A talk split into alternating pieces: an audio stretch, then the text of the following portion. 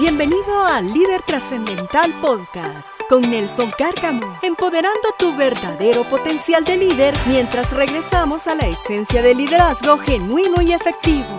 Por lo tanto, estás llamado a maximizar el verdadero potencial que ya posees para que puedas vivir y crecer de una manera exponencial y con excelencia.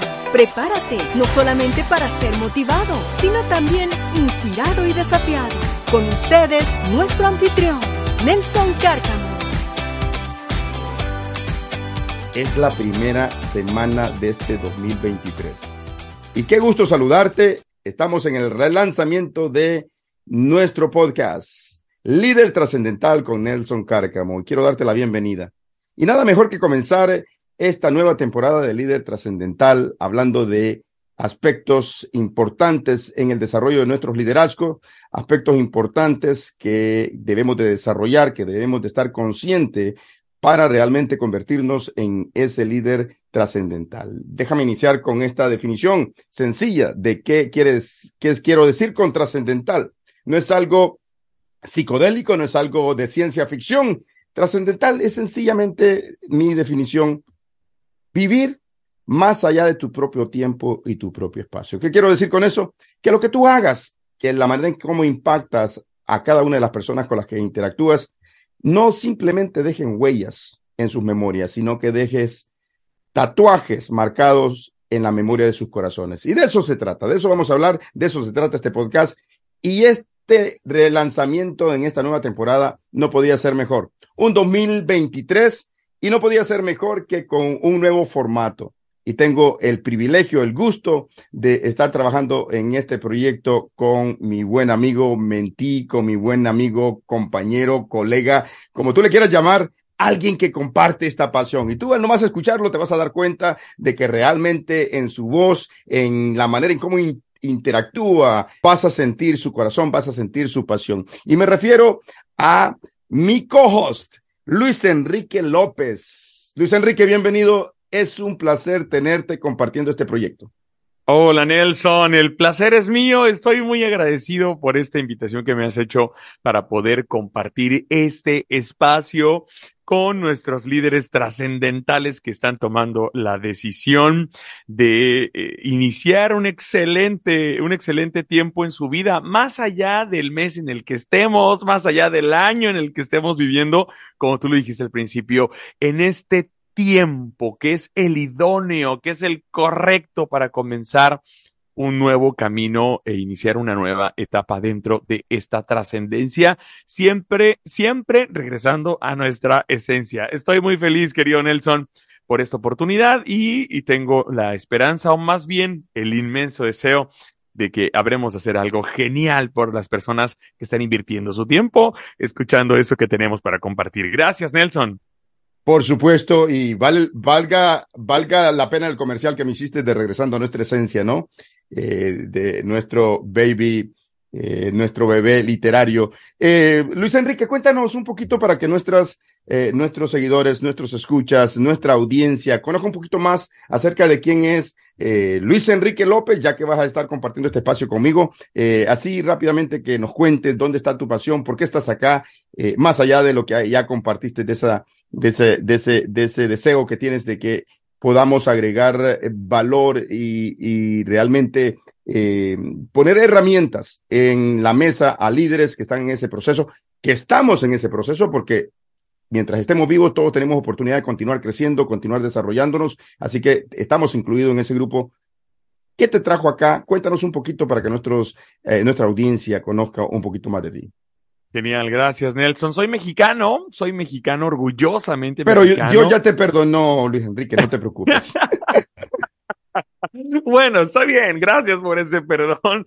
Soy mexicano, estoy en el, en el noroeste de, de México, en Baja California Sur, en La Paz. Tengo 31 años y desde muy pequeño, desde los seis años, comencé a hablar en público y, ahora lo entiendo, el por qué me gustaba hablar en público desde muy pequeño es porque me gustaba generar en las personas un impacto. Por, ¿Y por qué me doy cuenta de eso ahora, Nelson? Algo que no podía comprender a esa edad. Me doy cuenta de eso ahora lo que escogía compartir con las personas. Yo hacía poesía, yo, yo, yo era declamador cuando era niño porque me gusta, y me gustaba conmover a las personas, a veces hasta las lágrimas, no de dolor, sino de emoción, cuando les compartía lo que, lo, lo que les estaba entregando a través de una pieza de poesía. Y es por eso que me siento tan seguro con este que es mi propósito de existencia, que es edificar mi vida mientras contribuyo a edificar la vida de otras personas. Me apasiona compartir con otras personas. Estoy muy agradecido con la bendición que Dios me ha dado. Soy un hombre de fe también la bendición que Dios me ha dado de, de, poder contar con un recurso que es, que es mi voz para poder compartirlo con otras personas. Entonces, esa es mi gran pasión. A eso me he dedicado desde niño, toda mi adolescencia, mi juventud, en mis primeros 10 años de trayectoria profesional, todo ha estado relacionado con esto de compartir con otras personas orgullosamente digo que soy un líder multiplicador. Lo primero que hago cuando conozco a alguien es observar esa semilla de posibilidad de un gran liderazgo y contribuir a trabajar en ella. Ver que surgen nuevos líderes, líderes sanos, como le denomino yo, ver, que, que, surjan nuevos liderazgos al servicio de la humanidad en, en, en lo general, me, me causa una gran satisfacción. Entonces, Creo que con eso respondo la pregunta de por qué estoy aquí. Excelente. Y algo que hay como común denominador acá, eh, dijiste que era reclamador, no, perdón, declamador. Eh, y hacer a, a veces soy un poco reclamador. También, sí. sí, ok. Eh, creo que hay un punto de, de, referencia acá entre nosotros y por qué estamos compartiendo este espacio. Eh, era algo que me encantaba a mí. Mientras más lágrimas miraba de la, de la conmoción de la gente cuando también declamaba desde pequeño y hablaba en público, aunque eh, siento que eh, he sido introvertido, no me gusta hablar en público, pero me apasiona, no sé, es un contraste ahí, porque es donde me alimenta quién realmente soy y cuál es el llamado, tal como tú lo mencionabas. Y algo que eh, siempre me impactó es esa capacidad, capacidad de poder penetrar, ir más allá de la piel y que la gente te sienta lo que quieres más que comunicar, transmitirles y hacerles sentir como que si es una transfusión de sangre que estás haciendo, donde puedan sentirte totalmente. Y tú lo, tú lo describías a través de la actividad de, de declamar y ver cómo la gente se conmueve, eso, eso realmente sientes que, que estás en el camino correcto, que estás haciendo lo correcto. Así que qué bueno que estamos acá compartiendo, qué bueno que estamos en este espacio y poder realmente poner herramientas, poder eh, proveerles conceptos eh, para poder desarrollar los rasgos que todo líder genuino y efectivo eh, debe de poseer y abrazar en su diario vivir. Luis Enrique, en esta oportunidad vamos a hablar sobre, en este primer episodio de este año, de esta nueva temporada, vamos a hablar de este tema específico, más allá del cumplimiento de metas, cómo alcanzar mi autorrealización. Tú sabes que estamos en una etapa donde por este cierre de ciclos, cada vez que cerramos un ciclo, los seres humanos siempre establecemos metas, objetivos. Yo estoy seguro que tú has establecido metas y que yo he establecido algunos, algunas metas y, y todo mundo. Pero las estadísticas nos dicen que al final de cada año, en esas últimas cuatro semanas del año, la gente se emociona con este, con este proceso de establecer metas y si es lo que se le llama eh, el establecimiento de resoluciones, escribir tus resoluciones. Las estadísticas nos dicen, la revista Forbes en 2015 sacaba una estadística que el 80, del 80 al 85% de las personas que escribían sus resoluciones en la segunda semana de febrero ya las habían abandonado. Es un número eh, caótico, es, una estadística fría, pero que, que, que causa preocupación. Y en la realidad es así. Yo vivo en una zona donde hay algunos gimnasios que son grandes. En estas primeras semanas, en estas primeras semanas de enero y en las primeras semanas de febrero, tienen unos parqueos inmensos. No caben los autos ahí parqueados pero crúzate por ahí, maneja por esos lugares, por esos gimnasios ahí por marzo, abril, y vas a ver que más del 75% de los parqueos están libres. Y simplemente me da esa pauta de que esta estadística de la revista Forbes eh, es real. Porque muchas veces los seres humanos nos llevamos, dejamos llevar por, por la emoción, por, por lo que todo el mundo hace. Y la, las resoluciones es un caso típico de ello. Yo las resoluciones realmente no le llamo resoluciones. Por esto específico, yo le llamo lista de deseos. Lista de deseos porque muchas veces simplemente queremos tener un checkmark, hacernos que nos haga sentir bien o estar en competencia con los demás o lucir que estamos tratando de alcanzar objetivos que son trascendentales para nuestra vida. Pero realmente tienen muy poca esencia o tienen muy poco combustible para que lleguen a convertirse en una realidad. Por eso le llamo lista de deseos. Lista de deseos porque la gran mayoría no trabaja efectivamente en ellos como debiese trabajar. Pero lo que quiero ahora que compartamos con nuestros amigos que nos sintoniza, que están pendientes de nuestro podcast, es cómo ir más allá del cumplimiento de metas, cómo elevar ese nivel, cómo cambiar esta estadística y que realmente sean objetivos que nos tracemos y que cumplamos.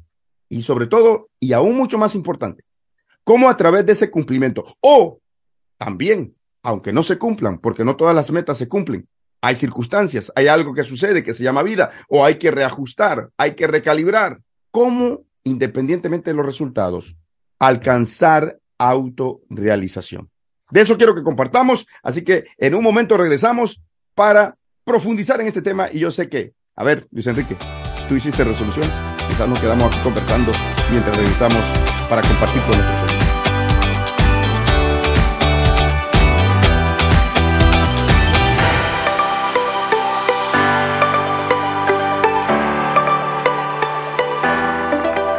Bien amigos, estamos de regreso y queremos profundizar en este tema de más allá del cumplimiento de metas, cómo alcanzar mi autorresolución, cómo sentirme realizado, cómo sentirme realizado. Vamos a profundizar un poquito algunos puntos específicos, eh, cómo pasar más allá de, de, escribir esas resoluciones y pasar eh, y mejorar ese, esos resultados de las estadísticas de la revista Forbes, eh, cómo ir más allá del cumplimiento de las metas, que aun cuando las cumplas o dejes de cumplir algunas de ellas, sientas que estás eh, sintiéndote autorrealizado. ¿Por qué no comenzamos por qué entendemos con autorrealización? Obviamente, quisiera preguntarte, Luis Enrique, para ti, cuando estableces un objetivo, cuando estableces algo en la vida, cuando estás en pos de un logro, ¿cuándo te sientes autorrealizado? ¿Cómo defines tu autorrealización en tu vida personal? En primer término, querido Nelson, yo siento mi autorrealización, yo siento que está comenzando mi proceso de autorrealización cuando acepto ser desafiado, en primer término, porque muchas veces le rehuimos a esos desafíos, a cualquier cosa que nos amenace con, sacarnos de la zona de confort, le rehuimos, no queremos saber nada de ello, entonces, cuando yo acepto ese, e, ese desafío, moverme a la acción, salir de mi zona de confort, estoy comenzando mi autorrealización.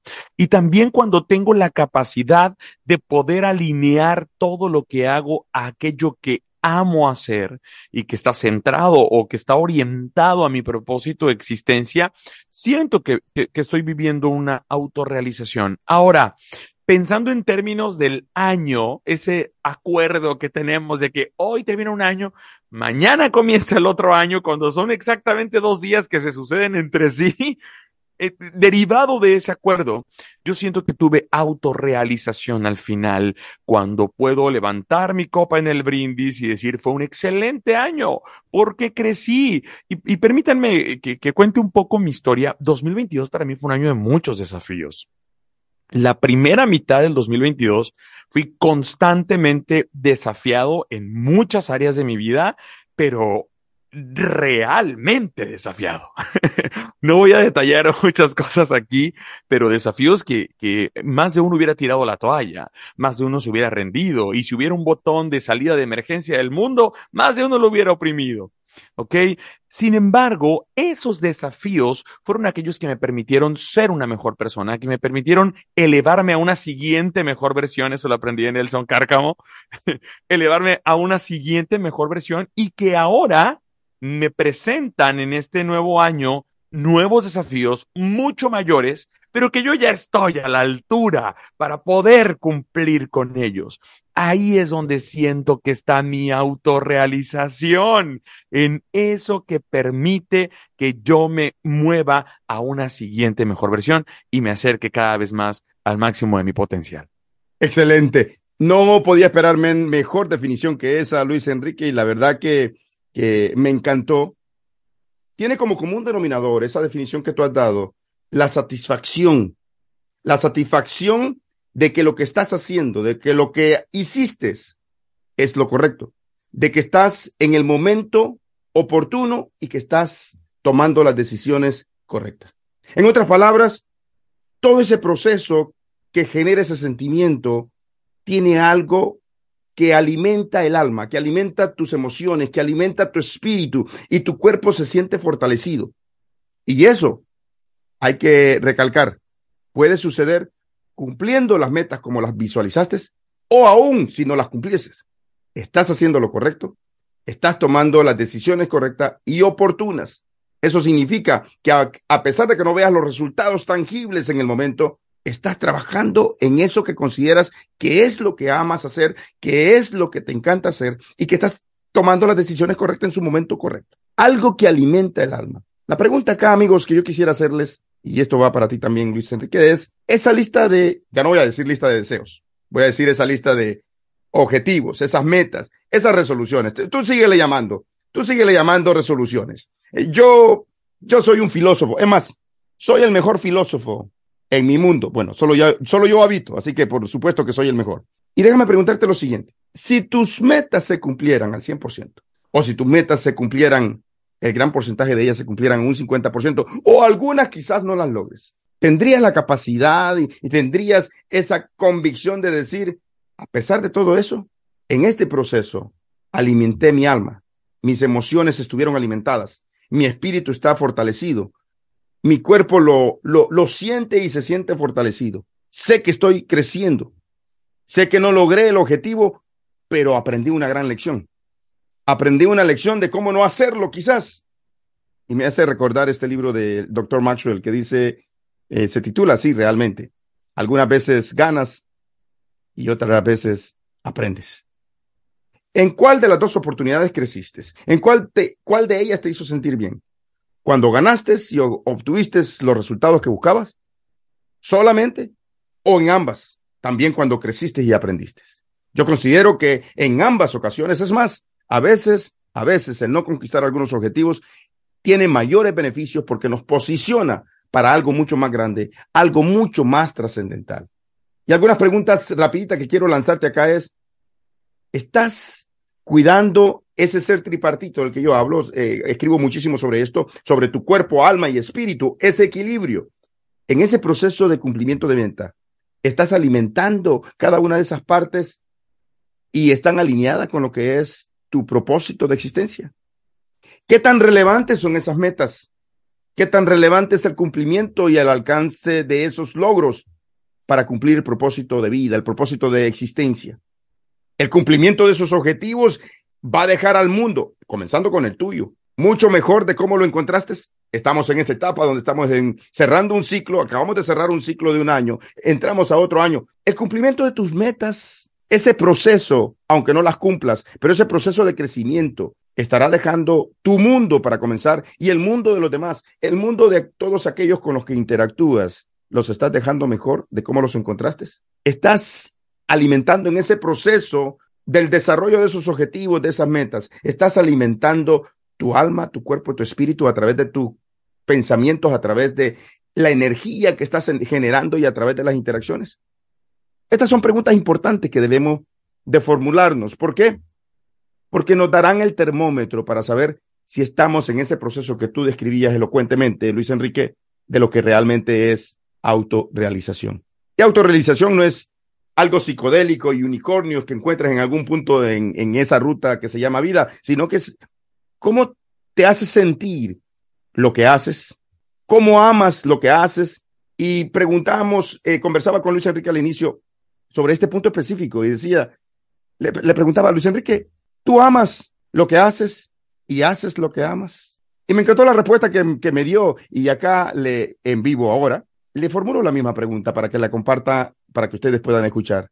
Luis Enrique, ¿tú amas lo que haces y haces lo que amas? Por supuesto, si me lo preguntan a mí, creo que no hay duda de ello porque puedo transmitirlo. Creo que lo puedes sentir. Luis Enrique. Definitivamente, Nelson. Yo amo, amo lo que hago y en este momento estoy haciendo lo que amo. Y fue un proceso, ¿eh? esa parte, eh, eh, quizá a lo largo de toda esta temporada vamos a poder volver a ese tema porque es muy recurrente en mis conversaciones. Fue un proceso para realmente llegar a hacer lo que amo. Y ahora soy completamente pleno y feliz viviendo esto. Y, y, y todo eso surge, digo, en palabras más, palabras menos, pero haciéndome esas preguntas que nos estabas planteando. Porque en el momento en el que, en el que asumes la responsabilidad de, cuestionarte, de hacerte preguntas desafiantes. E, e, esa palabra desafío es constante en la comunicación que tengo con Nelson y se ha convertido en parte de mi vocabulario elemental, porque ahí en el desafío está gran parte de mi crecimiento.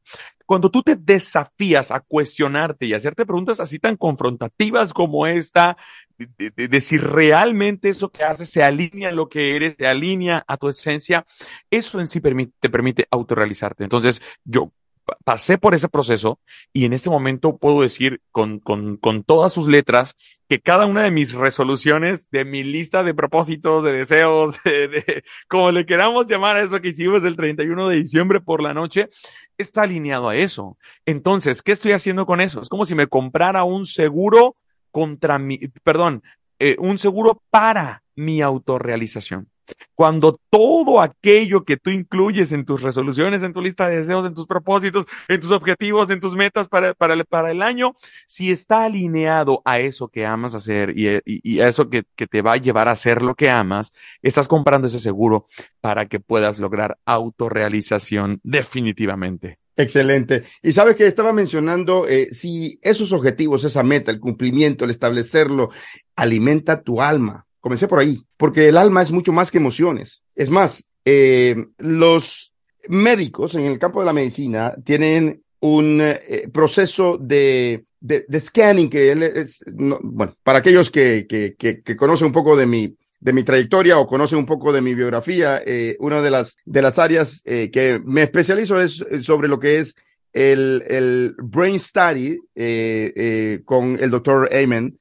Y una de los scanning que hace, escaneo, no sé cuál es el término correcto en español, pero, pero, pero es, scanning, scanner, eh, que realizan para estudiar eh, eh, a través de lo que ellos llaman SPECT, que es una eh, sigla que quiere decir que es una tomografía computarizada de emisión de fotones individuales para determinar la salud de las células, de las neuronas en el cerebro, eh, determina que, cuando las personas alimentan su alma, cuando las personas hacen y obtienen logros que son y que producen esta autorrealización, las personas son más felices, las personas interactúan mejor, las personas eh, comienzan a tener mejores relaciones, las personas crean un mayor impacto, las personas se vuelven mucho más eficientes, las personas son mucho más influyentes. Y me lleva a una frase, a recordar una frase de, de William Shakespeare que decía, The brain is the soul, fragile dwelling place, que en español es, el cerebro es la frágil morada del alma. ¿Por qué menciono aquí este punto? Es por lo siguiente, y es la razón por la que lo estamos trayendo en este momento, para hacerlo consciente, para que tú te muevas más allá de completar una, un checklist, de completar un, una meta para este año, que estés consciente que en ese proceso de cumplimiento de esa meta, estés consciente que está alimentando, que está alineado con lo que es tu ser tripartito, que esté alimentando tu alma, porque el alma es, el alma es eso que cargamos dentro, de pies a cabeza, pero que está dentro, de pies a cabeza. El alma se traduce en su exterior a través de las acciones, a través de nuestro diario vivir, a través de cómo operamos y la convicción que mostramos a partir de cada acción pero esa convicción no va a venir simplemente en automático. Es una convicción de saber que cada objetivo, cada acción, cada decisión, cada meta que me he trazado está muy alineada con lo que es el sentirme, el posicionarme para ser un líder, para ser una persona que está alcanzando autorrealización, ya sea que se alcance, se logre el objetivo al 100% o se sobrepase, o ya sea que no lo alcance, pero que logre comprender en ese proceso de que estoy creciendo, que logre comprender de cuáles son las razones por las cuales no lo alcancé, que logre comprender de que si hay que hacer un ajuste, recalibrar en el proceso tener que hacerlo, pero que nuestro cerebro esté consciente del por qué, qué es lo que requiere completar, conquistar una meta y cuál es el impacto relevante a nuestro propósito de existencia. Yo escribía hace unos, unos días atrás sobre el desafío y hablando de desafíos, qué bien me describiste, porque creo que, bueno, Luis Enrico me dijo una vez, eh, ya aparece su nombre, su medio nombre, su segundo nombre, desafío, porque yo siempre estoy constantemente desafiando. Y hablaba sobre este desafío que hacía. Bueno, no dice desafío, pero es un desafío. No te pierdas a ti mismo por convertirte en alguien más. En el proceso de alcanzar objetivos, de alcanzar meta, muchas veces dejamos de ser nosotros porque estamos tratando de convertirnos en alguien más. Y, yo escribía hace unos días atrás, trata de ser quien realmente eres tú. No te sientas culpable de ser diferente, de estar convirtiéndote en quien estabas destinado a ser. No a ser, sino a ser. Nunca temas regresar a tu esencia. Es decir, nunca temas si sientes que estás alejado de cuál es la esencia de ese líder, cuál es la esencia de Nelson, cuál es la esencia de Luis Enrique, cuál es la esencia de cada uno de ustedes, amigos. No teman, no teman para nada regresar a ese yo verdadero. No vayas por ahí. Y aquí está el, el problema que surge. Vivimos en unas épocas, vivimos en una sociedad donde todo el mundo está en búsqueda, en búsqueda de la felicidad. Es más, no voy a hablar en mal de nadie, pero, pero ah, me causa cierta risa a veces que en lo que es el arte y la ciencia del coaching hay coaching hasta de felicidad. El coaching de la felicidad. digo, ¿cómo es posible? ¿Cómo, o sea, ¿cómo me certifico como coach de la felicidad? Nada en contra de, nadie que, que, se especialice en esa área, por supuesto. Por supuesto que no. Pero me, me, me causa cierta, me, me, causa cierta, cierto cuestionamiento a mí. O sea, porque todo el mundo está en una necesidad constante de encontrar felicidad. Y aquí es donde está el problema. Cuando comenzamos en esa persecución constante de encontrar felicidad en alguien o en algo, significa que hemos perdido el rumbo. Significa que estamos, que nos hemos alejado de lo que es verdaderamente nuestra esencia. Y vamos por ahí buscando que alguien nos haga feliz, que alguien nos complete. ¿Has escuchado esa frase, no? Es su complemento. Por el contrario, yo desafiaba, abraza una razón de significancia. ¿Cuál es la razón de significancia? La razón de significancia es eso que te va a hacer autorrealizado, que te va a hacer sentir completo, que te va a hacer sentir lo que es felicidad. No busques factores en factores externos, que, factores externos te agreguen felicidad, ni alguien que te haga feliz y te complete. En cambio, abraza una prioridad. ¿Cuál es la prioridad?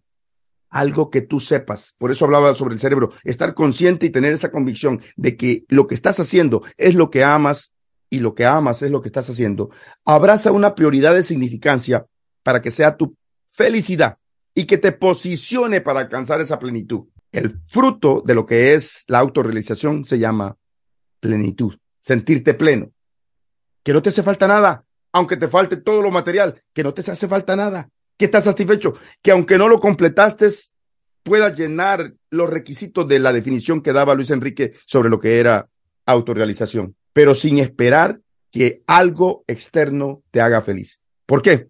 Porque tú y yo fuimos creados íntegros, completos, y no estamos incompletos. Y aquí está el desafío de regresar a nuestra esencia. Y hay algo aquí importante, Luis Enrique. Acá en Estados Unidos decimos que hay tres cosas garantizadas, garantizadas. Tú sabes que en la vida no se garantiza nada, pero aquí en Estados Unidos hay tres cosas garantizadas. Bueno, yo voy a mencionar cuatro y te doy la, cuarto, la cuarta después de mencionar las primeras tres. Acá en Estados Unidos se dice que la primera cosa garantizada, obviamente, es la muerte. ¿Qué? Que levante la mano quien no se va a morir. La segunda cosa garantizada es que, por muy sofisticada que sea la tecnología, en algún momento te va a fallar. La tercera cosa garantizada es que de pagar impuestos no te vas a salvar. por lo menos. Yo, iba a decir eso porque. Por lo menos aquí en Estados Unidos. Si no, pregúntale a Al Capón. Ok. Y la cuarta es que estamos en una vida y en la vida hay algo que sucede constantemente, mucho más de lo que pensamos. Y este 2023 no será la excepción. ¿Y sabes qué es? Y esa es la cuarta cosa garantizada. Se llama adversidad. ¿Quién estará exento a tener adversidad en este 2023? Creo que no hay un ser humano que no tenga adversidad, en, eh, adversidad en diferentes niveles, por supuesto. ¿Qué hacemos cuando llega la adversidad? Porque es bueno, es bonito y es elegante y es muy elocuente hablar de autorrealización, cuando no hay adversidad. Pero ¿qué hacemos cuando llega la adversidad?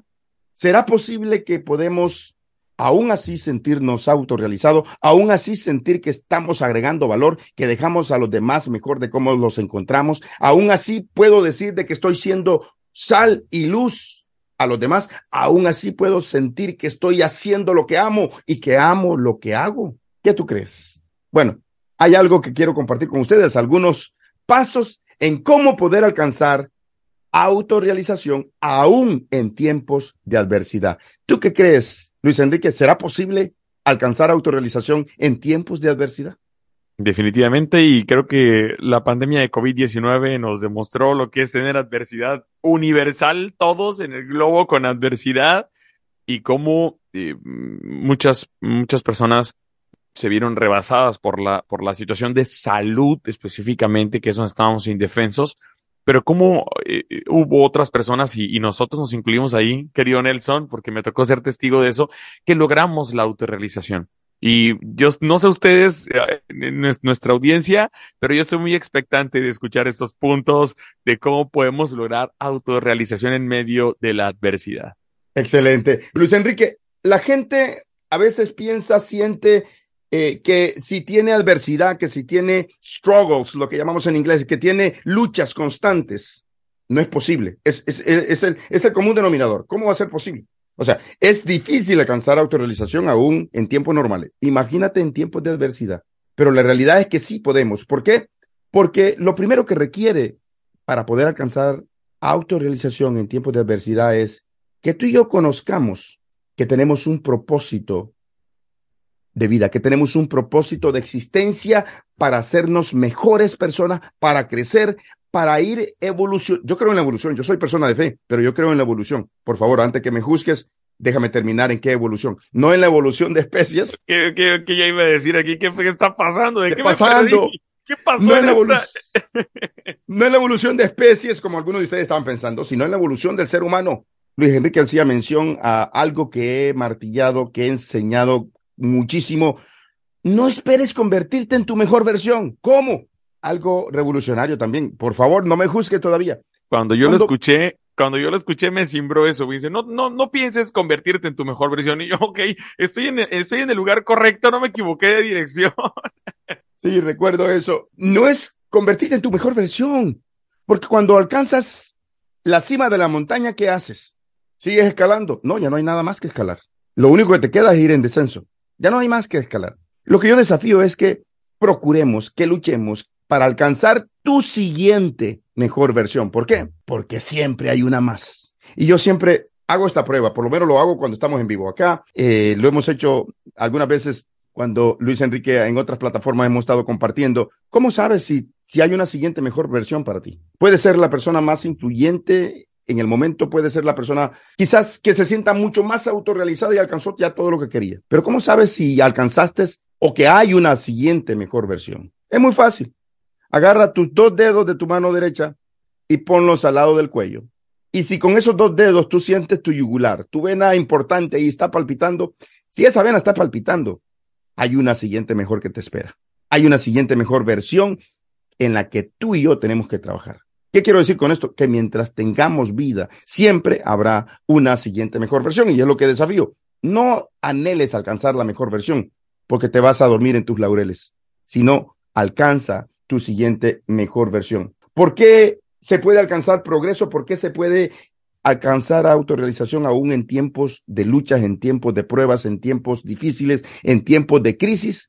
Porque la lucha tiene como consecuencia, tiene como fruto inmediato el progresar, el aprender, el mejorar, el crecer, el sentirte de que estás dejando una versión que es menor de la que estás alcanzando y que es menor por la que estás invirtiendo tu tiempo, recurso, energía y pasión en este momento. Es decir, porque te hace sentir que estás trabajando en tu siguiente mejor versión. La vida es dura, no todo es color de rosa, trae adversidad y era una de esas cuatro cosas que son garantizadas en la vida. Acá en Estados Unidos, no sé si los impuestos en, en México o en algún otro país en Latinoamérica o en algún otro país alrededor del mundo, pero por lo menos acá en Estados Unidos es garantizado. Pero vayamos directamente a lo que realmente son este aspecto de la autorrealización. Antes tengo una pregunta muy importante. Hablando de lo que es autorrealización, ¿será autorrealización lo mismo o sinónimo de felicidad? ¿Qué tú dices, Luis Enrique?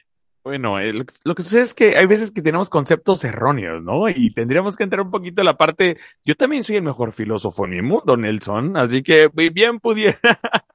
Yo tengo que avisar mi pasaporte para entrar al tuyo. Adelante, adelante. Tengo una oficina de migración muy amable. bueno, cuando tú te, independientemente del concepto que tengas de felicidad, puede ser que tu autorrealización, el llegar a una siguiente mejor versión, el sentir que estás alineada, alineado a tu propósito de existencia, puede ser que no necesariamente se adecue a, esos estándares que tenemos de felicidad, ¿no? Y que, pueden representarse en cosas materiales como tener una gran casa o tener el mejor carro, las vacaciones de lujo, en otras cosas menos, eh, mm, que no son materiales, pero que, son, que es la familia, la familia modelo y demás. Puede ser que no necesariamente autorrealizarte se alinee a esos estándares de felicidad, pero si autorrealizarte implica vuelvo a mis, palabras favoritas, implica desafío, implica crecimiento, implica mejora, implica que eres una versión, es más, y, y eso lo vemos mucho en los smartphones. Si tu autorrealización implica una mejora, ya sea una camarita más, o un sensor extra, o un chip ultra eh, mejorado al interior, o una batería de muchísima mayor duración, si eso implica de alguna manera eres una persona más feliz, independientemente si esto se alinea o no a los estándares que tenemos definidos como sociedad de lo que debe ser la felicidad. Yo te garantizo que si dentro de, de tu autorrealización hay una transformación, invariablemente trae consigo un tipo de felicidad que probablemente no te encuentres en la novela que, está en la librería o en la telenovela que está en la televisión. Pero sí es felicidad definitivamente. Sí, por supuesto. Y aquí es donde quiero, y qué bueno, eh, no tengo un premio para dar y, no calificarías tampoco para dar por la respuesta, eh, porque acertaste lo que estaba buscando. Resulta que está el tipo y el concepto de felicidad que es superficial, que es cuando lo alineamos versus a lo que es la autorrealización, es exactamente lo que tú mencionabas. Eh,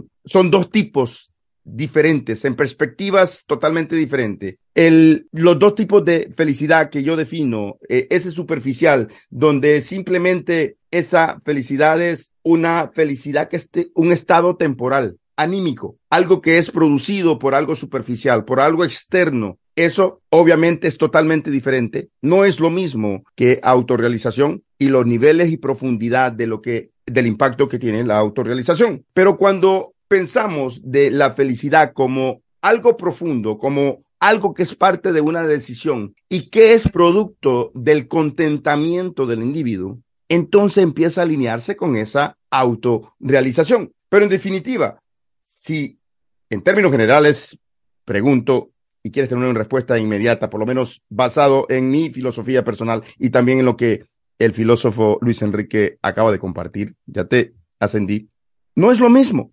Felicidad es un estado temporal emocional, pero si vamos al estado profundo de que es producto del contentamiento y es una decisión, no un sentimiento ni una emoción, entonces está más alineado desde esa perspectiva a lo que es autorrealización.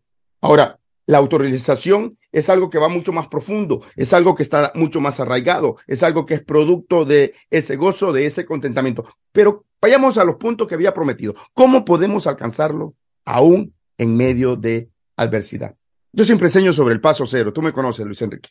Siempre nos dan el ABC de los de, de la felicidad, de los siete puntos de eh, la paz financiera, los cinco puntos sobre no sé qué, los diez mandamientos de no sé cuánto, y todo el mundo olvida el paso cero. Bueno, es que no existe. Sí existe, para mí existe. El paso cero es lo que te posiciona en la plataforma. Imagínate estando en Cabo Cañaveral. Van a lanzar el cohete y no hay una plataforma de lanzamiento. ¿Sabes qué es la plataforma de lanzamiento? es el paso cero. Es un desastre. Ese es el paso eh, cero. A mí me tocó, Nelson, en, eh, recientemente eh, aplicar, querer aplicar para algo. Eh, no recuerdo, ah, ya recuerdo, era una convocatoria, pero era para menores de 30 años. Entonces no, no me percaté de ese detalle y llené un formulario. Y la decía, pregunta 1, diagonal 20, 1 de 20. Decía, ¿tienes menos de 30 años? Sí, no, le puse no. gracias. gracias. gracias por participar, pero no puedes aplicar. Creo que eso es, el paso cero, eso es, como ese filtro para ver si vas a poder hacer el resto. Si no haces el paso cero, pues yo creo que no vas a poder emprender el resto. Por supuesto. Y imagínate, eso sería un desastre. Un, un, un, cohete lanzándose al espacio, la NASA, por muy buena, por muy plan, por muy excelente plan, por muy extraordinarios ingenieros que tenga. Si hay una, si no hay una plataforma de lanzamiento, ¿qué tan lejos puede ir? Bueno, tiene el potencial de ir a galaxias diferentes ese, ese, ese, ese transbordador. Pero como no hay una plataforma de lanzamiento, ahí mismo se queda. No va a ser posible. Lo mismo sucede con nosotros y en este proceso. Entonces, me encanta hablar sobre el paso cero, porque es ese fundamento. Y el paso cero en este proceso eh, no, es, no es nada menos que determinemos si estamos en la carrera correcta. Si los objetivos, y estamos hablando de metas acá, y acá es donde vengo con esta pregunta muy puntual, muy desafiante, muy de frente. Y acá es donde la respuesta a esta pregunta hace la diferencia. Si lo que hiciste fue una lista de resoluciones que simplemente son una lista de ilusiones, una lista de deseos, no de deseos porque es lo que anhela, sino de deseos porque es algo emocional, algo superficial y temporal, producto de una ilusión no simplemente óptica, sino de conciencia. O es una lista de objetivos concretos que están alineados con lo que es tu propósito de existencia, que son relevantes acompañarte en ese proceso, que son relevantes y que van a tener una contundencia de influencia impactante en que tú te conviertas en un mejor líder, en una mejor persona, en un mejor individuo al final de ese proceso. Y lo que tú hablabas, Luis Enrique, sobre me está haciendo una mejor persona, me está haciendo crecer, ahí es donde está mi autorrealización. El paso cero no es nada más que eso, darte cuenta si cada uno de esos objetivos, de esas metas, es parte relevante a lo que es el cumplimiento de tu propósito de existencia. Que si ese objetivo, esa meta, es algo que, que va a agregarte valor y te va a hacer crecer de una manera impactante y va a agregarte, va a elevarte, va a posicionarte a esa siguiente mejor versión. Porque si no lo es, sería como conducir en la autopista. Aquí tengo la autopista la 495 o la, o la 495 o la 95 norte o sur donde la velocidad me encanta, me encantan los, autos de carrera y me encanta la velocidad, donde la velocidad puede llegar hasta 80 millas. Bueno, y como uno siempre se pasa un poquito más, llega hasta 90. Es como ir en esa autopista con un auto de carreras y llegar y avanzar e ir conquistando esa vía. Pero cuando llegas al destino, al final de esa ruta, te das cuenta que no era para, para la 495 norte que iba, sino que era 495 sur. Estabas en la autopista correcta, pero ibas en un rumbo equivocado. Estabas quizás con objetivos que quizás pensaste que eran relevantes, pero no lo son. Como manejar en un auto con todo el potencial, pero en la autopista incorrecta. Así es. Es por eso que el paso cero es tan fundamental y es aquí donde debemos de desafiarnos para no perdernos. Acá viene el punto uno, que realmente sería el dos, pero es el punto uno porque me encanta llamarle paso cero al primero. Y acá es, encuentra cuáles son tus valores fundamentales. ¿Qué es lo que identifica? ¿Cuáles son esos valores esenciales? ¿Cuáles son esos valores que tú puedes hacer una lista eh, de 20, de 30, de 100 y que lo pongas en un orden de prioridad y que te quedes con los cinco más importantes que te definen a ti? Esos valores que cuando tú los ves en otras personas, tú tienes una alineación, tienes una interacción, tienes una conexión con esas personas porque comparten algunos de esos valores. ¿Cuáles son los tuyos? ¿Qué nos puedes decir sobre este concepto de encontrar los valores que nos identifican y que son fundamentales, Luis Enrique?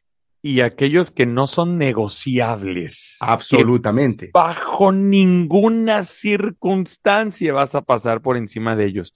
Y todos los tenemos. Todos los tenemos y algunos son tan, tan, tan nobles, sí, algunos son muy nobles y, y, y que mm, los enseñan en la escuela y demás, pero otros son, son, estrictamente personales, ¿no? Algunos valores, por ejemplo, uno de los valores que, que, que, que yo abrazo sobre cualquier circunstancia es garantizar, eh, digo, yo, yo cuido mucho mi tiempo, entonces lo que yo hago es garantizar que la otra persona conmigo o en lo que le estoy proponiendo, en el objetivo común que estoy poniendo sobre la mesa, su tiempo va a ser garantizado en que lo está invirtiendo y en que se va a respetar. Hay otros valores muy, muy, muy personales que en todo momento eh, procuro edificar a la otra persona.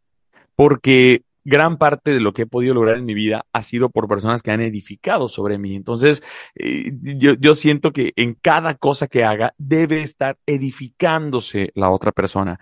Y esos valores fundamentales pueden, pero no se limitan a aquellos que son como muy comunes, ¿no? Como respetar a las personas y hacer las cosas con amor. Sí, sí, creo que son el, el, el, los valores paso cero, que no deben faltar en nada de lo que hagamos, pero más allá, ¿cuáles son tus valores fundamentales? Los que tú, Nelson, los que tú escucha, no vas a negociar por nada y que no necesariamente obedecen a una norma, sino que realmente vienen de tu esencia. ¿Cuáles son esos valores que tú abrazas y que para ti son innegociables? Por supuesto. Y este factor importante del por qué son esenciales, por qué son fundamentales, hablando y utilizando la misma analogía de manejar a alta velocidad en una autopista. En la vida vamos manejando a alta velocidad y son esos valores los que sirven como esas líneas que nos mantienen en el carril, como esas luces que nos mantienen en diferentes, a diferentes, eh, con diferentes precauciones en ese proceso de ir manejando en esto que llamamos vida. Importantísimo. Y algo que tú mencionaste que, cabe resaltarlo, eh, Luis Enrique, que es muy importante, es que sean no negociables. ¿Cuáles son esos que te identifican y que no son negociables? Excelente. El segundo paso para poder alcanzar autorrealización, aún en medio de adversidad, aceptar tu verdadero tú. ¿Quién eres tú? Bueno, no quiero hacer eh, publicidad a mi libro, pero es mi podcast, es nuestro podcast, ¿verdad, Luis Enrique? Tú me das permiso. Regresando a nuestra esencia, este baby literario, acá el aceptar el yo. ¿Quién soy yo realmente? Para aceptar quién soy yo, tengo que encontrarme, tengo que saber quién soy. Tengo que regresar a esa esencia de cuál es el diseño de excelencia con el que yo fui formado, que fui creado. Y para hacer eso, debo de tener conciencia de cuál es mi propósito de existencia. O lo que llama la gente afuera, propósito de vida. Quizás estás más familiarizado con ese término, propósito de vida. A mí me encanta utilizar propósito de existencia. ¿Por qué ese propósito de existencia? ¿Por qué uso ese término? Es por lo siguiente, porque irradia en todas las áreas que toca, irradia en cada ámbito, en el ámbito personal, profesional o de negocios. No es solamente en tu vida personal, sino irradia absolutamente en todo. Aceptar ese verdadero yo. Cuando regresas a esa esencia y encuentras quién realmente fuiste diseñado a hacer, a convertirte en este proceso que se llama vida, es probable que encuentres una definición de una versión de ti que no te agrade. Es probable. Y digas, wow, estaba más alejado de lo que yo pensaba. Y no aceptarte. Es aquí donde viene este proceso de, en ese, en ese proceso de llegar, de buscar esa autorrealización, de aceptar quién tú eres para que puedas mejorarlo, no para quedarte ahí, o como aquel dicho que tienen muchas personas que dicen, yo así nací y así voy a morir. No, no, no. Es aceptarlo para mejorarlo. Es aceptarlo para buscar esa autorrealización en ese proceso de avance, en ese crecimiento, en ese proceso de mejora constante, de estar en búsqueda de tu siguiente mejor versión. Pregunta para ti, Luis Enrique. ¿Tú aceptas tu verdadero tú? Es una pregunta desafiante. y y, hay una respuesta. Y a mí me encanta esa parte de la transformación gradual y la transformación constante. La respuesta es sí. Y voy a ser vulnerable aquí. Yo aprendí a ser vulnerable con Nelson. Hay muchas cosas que yo he aprendido con Nelson. Para mí esto es un sueño, no lo dije al principio, esto es un sueño cumplido, estar compartiendo un espacio con, de esta naturaleza con Nelson porque ha sido de gran bendición para mi vida y ha sido un gran mentor en, en, en, en ese último año, precisamente 2022.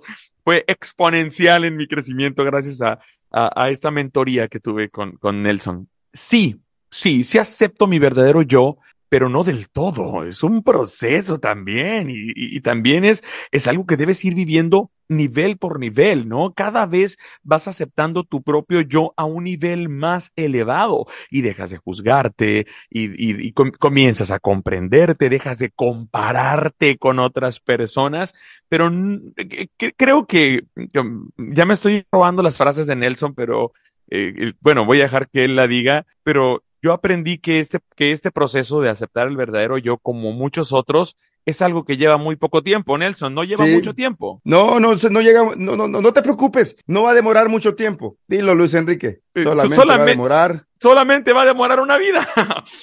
solamente me va a demorar lo que me resta de vida. Y eso me alienta. El saber que así como estoy elevándome cada vez una siguiente mejor versión, voy a poder elevarme a cada vez un mayor nivel de aceptación de mi yo, de eso que estoy destinado a ser para mí y para el impacto de otras personas dentro de esa trascendencia que buscamos como líderes. Por supuesto, por supuesto.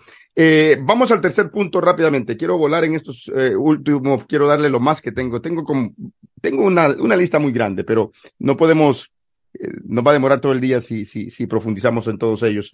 el cuarto punto, entender que el cambio es inevitable. Si hay algo que es constante, y valga redundancia, que es contradictorio. Si hay algo que es constante es que hay cambio constantemente. Suena un poco raro, ¿no? Pero algo que es constante es el cambio.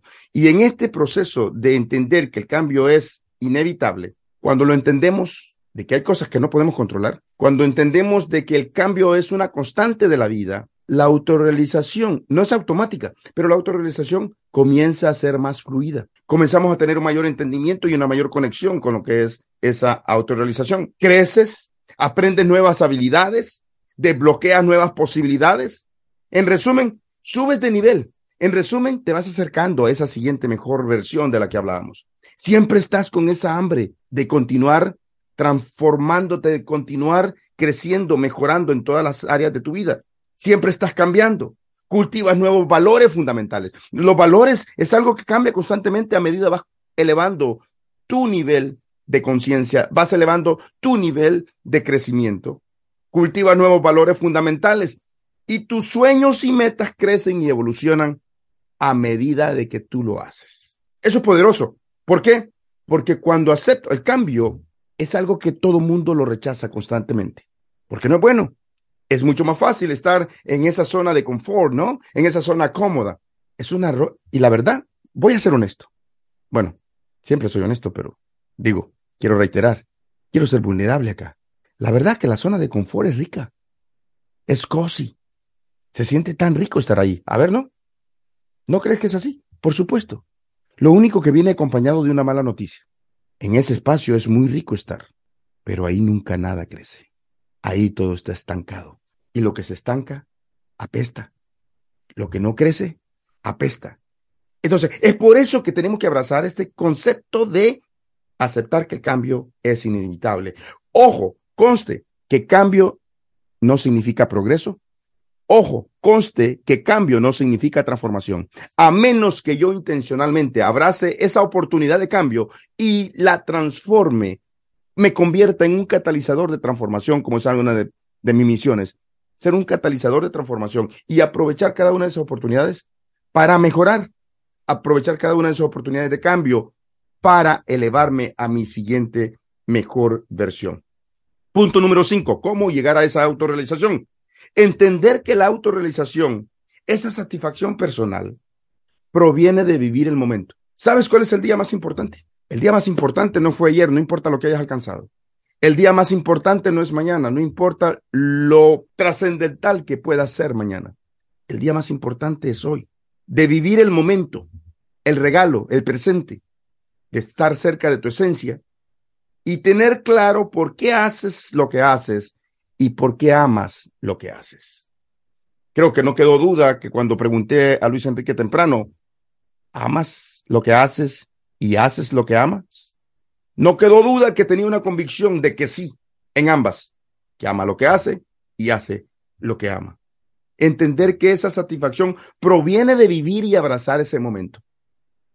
Seis the moment, de abrazarlo, ese momento. Para estar satisfecho, tienes que abrazar ese viaje. Es un viaje, tienes que abrazarlo con todos sus altibajos y toda la adversidad. Y eso es lo que hace que en momentos difíciles, aun cuando estamos en momentos de lucha, tribulaciones, tú puedas sentirte satisfecho. No alcancé mi objetivo. ¿Alguna vez, Luis Enrique, te has trazado un objetivo y no lo lograste? Y dijiste, wow, pero me siento satisfecho. Estoy contento del esfuerzo. Yo sé, Luis Enrique, que tú has estado en una transición, en un proceso nuevo que tiene que ver con ventas y me has estado compartiendo algunos de los resultados. Eh, ¿Cómo te ha ido? Cuéntame un poquito y cuéntame cuánto tiempo te demoró para obtener tu primer logro importante ahí, que fue ese milestone, ese punto importante de inflexión. Bueno, yo comencé hace tres meses en algo completamente nuevo para mí, que eran las ventas. Yo nunca había vendido nada. Cuento una historia de que cuando niño, mi papá me regaló una charolita de, bolígrafos que eran como la versión de juguete de las Mont Blanc. Y me dijo, esto es para que aprendas a vender. Vende estas plumas a tus compañeros. En la escuela todos necesitan plumas. Y llegué a mi casa, no, la charola era, de 25 plumas y llegué con 26. No sé de dónde salió la otra. otra pero no logré vender ninguna. Entonces, yo tenía esa, ese pendiente, ¿no? De, algún día dedicarme a las ventas. Entonces, yo comienzo el día uno haciendo mi primera llamada de ventas y para mí ahí fue el, primer gran crecimiento. Pero mi primera venta yo no la cerré hasta el final de la séptima semana. Siete, semanas. Siete semanas. Siete semanas. Ahora te pregunto una cosa. ¿En qué semana obtuviste ese logro importante? En la primera, en el día uno, en el día uno, cuando pude hacer mi primera llamada de ventas y poder hacerlo bien y poder sentirme satisfecho al final. Y tuve mis, mi segundo logro, mi segundo check dentro de lo que quería lograr cuando alguien se interesó en, en lo que yo le estaba ofreciendo. Y, y, y, creo que el check final o, o, o, el, o el de la caja registradora, pues fue cuando cerré mi venta. Pero eso fue un, eh, fue un crecimiento en mi caso, y yo sé que en el de muchos, si lo analizamos suficientemente, creo que así lo podemos observar, desde el día uno comenzó mi crecimiento.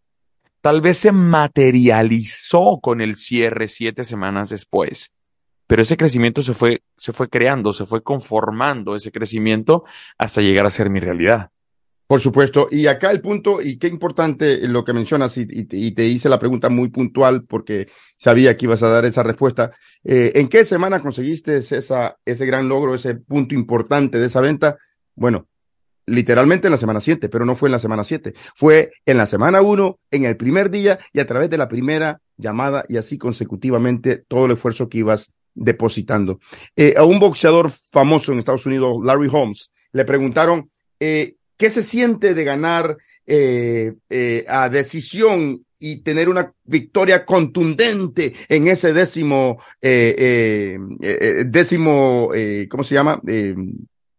¿Cómo se llama esto de, los episodios en el boxeo? El round. El round, en, el décimo round. ¿Cómo, qué, qué siente usted? Gracias, Luis Enrique. ¿Qué siente usted? a propósito, eh, Luis Enrique es mi, mi, mi, mi traductor eh, eh, inmediato, siempre ha estado asistiéndome en eso, porque de repente se me olvida las cosas como se dicen en, en, en español y, y constantemente, gracias.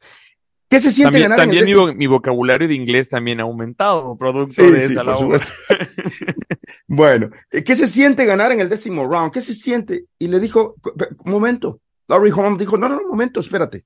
Yo no he agarrado la pelea en el décimo round. No le he ganado en el ring. ¿Qué se siente sentirse victorioso en el ring? ¿Cómo que no ha ganado en el ring? No, yo no gané la no tuve esta victoria en el ring y en el décimo round. ¿Y cuándo la obtuvo? La obtuve en cada uno de los entrenamientos previos a la pelea. Lo que sucedió es que en el décimo round, lo que sucedió es que en el ring se manifestó lo que yo ya había sembrado. Y eso es lo que sucede con este punto de entender que el momento es lo que cuenta, de entender, tener claro cuál es tu esencia, de tener claro de que estás haciendo lo que amas y amas lo que haces. Y este punto, creo, este, este ejemplo, Larry Home, es idéntico a la pregunta que yo te hacía. Y más bien pensaba en ese episodio, de esa entrevista, cuando te hice la pregunta. Y yo creo que tú miraste la entrevista de Larry Holmes también porque contestaron igual. Aunque tú no eres boxeador. Pero igual. Mm, se parece un eh, poco. El tema de las ventas se parece un poco a boxear. Claro, sí, más o menos. Sí, tiene mucho que ver. Vamos al punto seis. Vamos a volar acá porque no quiero darles por lo menos siete. encuentra, ¿cómo encontrar? Y lo que estamos tratando es estos pasos, estas recomendaciones para encontrar autorrealización. ¿Cómo encuentras autorrealización? Aún en medio de adversidad. Ese es el punto específico. Sexto, encuentra lo bueno y lo positivo aún en medio de situaciones difíciles. ¿Tú has tenido alguna situación difícil en la vida, Luis Enrique? ¿O tú eres de estos que han estado exentos que nunca he tenido? Por supuesto que he tenido muchas situaciones difíciles. Por supuesto. Y todos tenemos momentos difíciles. ¿Qué es lo bueno que te puede traer esa situación difícil? ¿Cómo le puedes sacar provecho?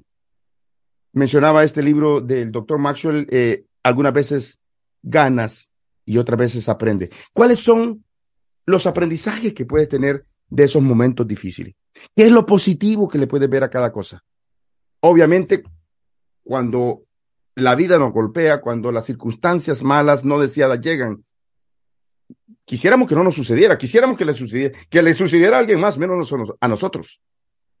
Pero no puedes evitar algo que se llama vida y algo que a veces la vida produce y que son momentos, circunstancias complicadas. ¿Cuál es lo positivo que puede sacarle ese momento? Encuentra las situaciones y las personas en la vida en las que estás agradecido.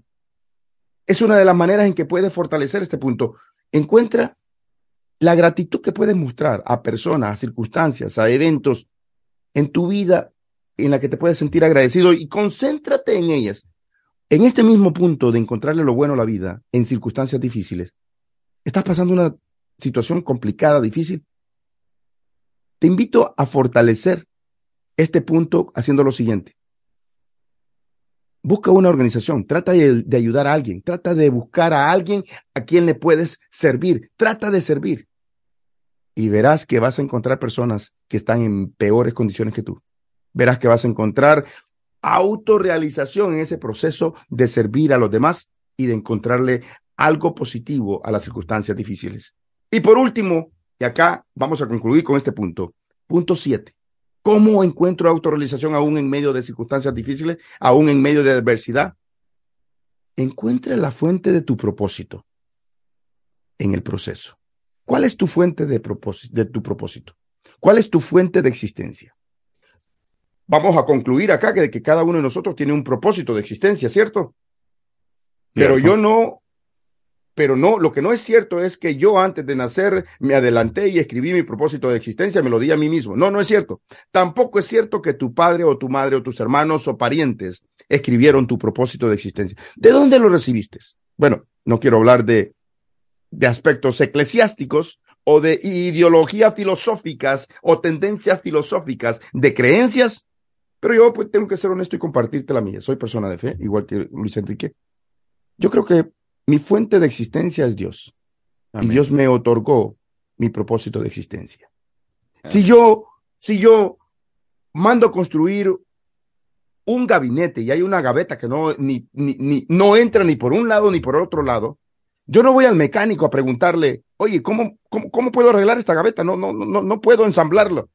Tampoco voy al, al pastor de mi iglesia, ni tampoco voy al, al, al, gerente de una tienda que me explique cómo puedo ensamblar la gaveta que no me, no me está funcionando. Yo voy directamente al que construyó la gaveta. Y tu propósito de existencia y el mío, por lo menos el mío, y yo sé que el de Luis Enrique, porque lo confesó, proviene y fue proveído por Dios. Así que encuentra la fuente de tu propósito en medio del proceso. Abrázalo, conéctate, y siguiendo este ejemplo de la analogía de el carpintero y el gabinete, no vayas a buscar que el mecánico arregle tu gabinete. Ve a la fuente de existencia, ve a la fuente que proveyó el propósito de existencia. Y en este proceso de encontrar ese, ese, esa fuente, de conectarte a esa fuente, vas a encontrar algo que se llama singularidad. Te darás cuenta qué es lo que eres único, que, cuál es el diseño de excelencia único que no se repite en ningún ser humano que haya vivido antes, que esté viviendo o que vaya a vivir en la historia de la humanidad. Singularidad. Hay algo específico que solamente tú posees. Y en ese proceso de cumplimiento de, de tu propósito de existencia y en ese proceso de alcanzar la autorrealización, Mientras más cerca estés de tu esencia, mucho más cerca vas a estar de ese punto de inflexión que se llama punto de, que yo le llamo punto de singularidad, que te hace único sobre cada uno de los seres humanos que ha existido en la historia de la humanidad. Sería muy profundo preguntarte ahorita, pero lo voy a hacer de todas maneras, Luis Enrique, no tiene que contestarme si quieres. Pero ¿cuál es tu punto de singularidad? Puedes dejarlo, no, no te preocupes, o darme un concepto rápido, porque es algo que requiere muchas veces no solamente tiempo para contestar la pregunta, sino toda una vida para encontrar la respuesta. Al final de la temporada quizá tenga una respuesta aproximada, querido maestro. sí, así que aquí les animamos, les desafiamos. ¿Cuál es tu punto de singularidad? Tu punto de singularidad va a tener que ver mucho con quién es tu fuente de existencia, de cuál es tu propósito de existencia y cuál es tu esencia y de qué tan alejado estás de esa esencia. Así que, Luis Enrique, palabras finales para finalizar, valga la redundancia, este primer episodio del relanzamiento de Líder Trascendental. Con estos puntos, amigos, lo que estamos tratando es que tú continúes viviendo más allá de tu propio tiempo y tu propio espacio, dándote herramientas, conceptos, principios que puedan elevarte a tu siguiente mejor versión. Luis Enrique. Estas resoluciones de principio de año esta lista de deseos, de propósitos, de objetivos, de metas, como le quieras llamar, puede ser o debe ser el comienzo de un viaje de descubrimiento. Un viaje donde puedas descubrir todo esto que, que, Nelson pudo compartirnos en, en ciertos puntos, que puedas identificar tus valores, que puedas identificar eh, tu propia aceptación, que puedas abrazar y aceptar el cambio, que puedas incluso descubrir tu verdadera fuente. Porque hay veces que, que, uno mismo se engaña, ¿no? Y piensa que su fuente es, es distinta a la que realmente le mueve. Y este proceso de descubrimiento, definitivamente, si se aplica con intencionalidad y con, y con el con el deseo o con la acción para lograr un alto impacto en las personas a las que influyes, definitivamente trae autorrealización. Esa autorrealización trae un grado de felicidad que quizá no conozcas y definitivamente va a llevarte a una siguiente mejor versión en tu vida. Por supuesto, Luis Enrique, gracias. Ha sido un verdadero honor compartir este espacio y amigos, déjenme felicitarles, agradecerles por haber invertido el activo más valioso que ustedes tienen, que se llama tiempo, y haberlo compartido con nosotros. Haberlo compartido con nosotros y recordarte que esta búsqueda de la autorrealización no es algo místico, es encontrar esa felicidad profunda, esa felicidad que es parte del producto, del fruto de lo que es el contentamiento, el gozo, pero que parte de una decisión propia que proviene de la actitud de gratitud que cada uno de nosotros mostramos como líderes, como personas, de esa aceptación de que cuál es el verdadero yo, cuál es la esencia de quién soy realmente llamado a ser y aceptar de que fui llamado para prosperar, fui llamado para despegar, fui llamado para, para ser mucho más grande cada día. Mucho más grande no tiene que ver con arrogancia ni orgullo. Quiere decir, fui diseñado para mejorar, crecer constantemente, porque soy un ser vivo. En mi libro yo hablo sobre algo que llamo la ley de los seres vivos. Y es que la ley de los seres vivos dice que todo aquello que es un ser vivo está en constante crecimiento. Los árboles están en constante crecimiento. Las plantas, los animales están en constante crecimiento. Claro, no tienen mente, no se limitan, no escuchan a los otros árboles que se pueden burlar de ellos, no, o no están en constante comparación, excepto los seres humanos, los que somos más inteligentes, supuestamente.